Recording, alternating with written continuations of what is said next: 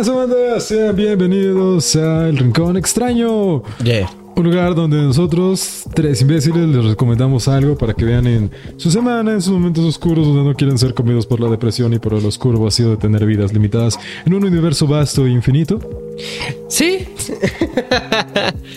¿Sí? Kinkats, ¿qué Ah, tienes que recomendarnos esta semana, Ukis? yo. Ok. ¿Has visto Scissor 7? No, no he visto Scissor 7. No. No mamen. Ah, verga. Es la mejor animación que he visto que China ha importado, güey.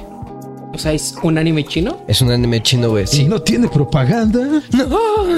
Pero haz de cuenta que, bueno, la historia es bien básica, ¿no? Bueno, no. Se agrandó muy cabrón. Eh, es un peluquero que pierde la memoria. Es rescatado por un pollo color azul. Ajá. Porque China. Porque China, güey. Y. Y el pollo quiere dinero, entonces le dice a este güey, eh, ¿y si te vuelves asesino?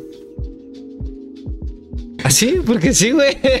Y el peluquero dice, claro que podría malir sal. Dice, va, hay que pagar las cuentas. y entonces eh, empieza sus patuaventuras, pero el güey no puede... sus pollo aventuras. Exacto. Pero el güey no puede matar. O sea, por más que lo intente, como que siempre se tienta el corazón. Y, y no, no puede, güey. Por más que lo intente.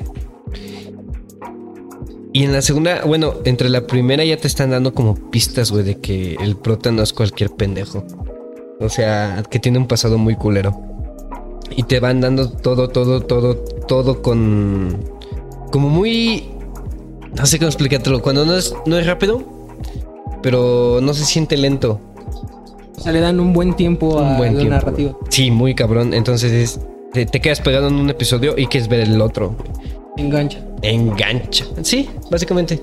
Y lo mejor es que está en Netflix, güey. Y el doblaje es la verga. O sea, yo creo que de los doblajes que, que han mejorado mucho desde los 2000 a lo que es ahorita, sí, Sor Seven se llevó algo chingón al chile. La verdad. Y. ¿Qué más te puedo decir de este anime? Los personajes son. Puta. eh, Hay personajes más épicos que un pollo azul. Sí, güey. Hasta el pollo azul es la verga, güey. Te lo juro, te lo juro en verdad. Hasta los secundarios los, los les tienes cariño. O sea, en verdad, eh, eh, no sé cómo logra Obviamente tenía que salir algo de secundaria en una producción asiática. Ajá. ¿Por qué China lo hace bien? No lo sé, pero lo hace bien. Y cada personaje tiene su maravilla, güey. O sea, todos tienen o su pasado, o todos tienen su, su creencia. Todos defienden algo diferente, güey. Y se vuelve puta, güey. Ya la tercera temporada se mamaron porque ya, ya salen de, de lo normal, ¿no? Del, del lugar donde transcurren las primeras dos. Y, y el universo que tiene ese, esa serie, güey, puta, da para un chingo, güey. Se expande el universo. Muy cabrón. Eh, es más, eh, esto no es spoiler porque te lo dice el primer episodio. Pero te cuenta que hay tres eh, este, tipos de personas, ¿no? Unos güeyes que no sé cómo se llama el, el país, pero se enfocan en el kung fu, no sé, en las artes de, de lo místico. El segundo tampoco, pero eh, se enfocan en... Venga, ¿cómo se llama? En... Como la ciencia, güey. Ok. En la tecnología y todo este pedo. Y las personas normales. las que valen caca, güey. Las que hacen podcast. ándale. Esos güeyes. Entonces, estos dos países chidos tienen una pelea de siempre constante. Que jo- jode al, a la tercer grupo, a las personas normales. Y ahí es donde nacen los asesinos. Entonces, necesito matar a ese güey. Ah, va, cámara, te cobro esto. Ah, necesito matar a ese güey. Ah, va, cámara, te cobro esto. Y los mejores asesinos que obviamente son del lado del kung fu. Entonces hay una facción como de esos güeyes que son asesinos muy cabrones, güey. Muy cabrones, en verdad muy cabrones. Y los diseños, poca madre. ¿Y el protagonista de qué país es? Es que no te puedo contar. Porque tienes que verlo. Por ese pedo de su pasado y la chingada. Ujú. Tiene que ver con su pasado. Ok. Sí, güey, pero no mames, o sea, creo que no, no, yo no había esperado una serie o otra temporada de algo en estos últimos tiempos más que de Scissor Seven y no me decepcionó. Así de fácil. Nah. ¿Tienen preguntas o qué? ¿En animación es como tipo anime o como que es? Sí y no. ¿Qué? Eh, haz de cuenta que es como una mezcla de asiático, porque obvio, y eh, un poquito más como animación americana, pero de, de este mundo, ¿cómo decirlo?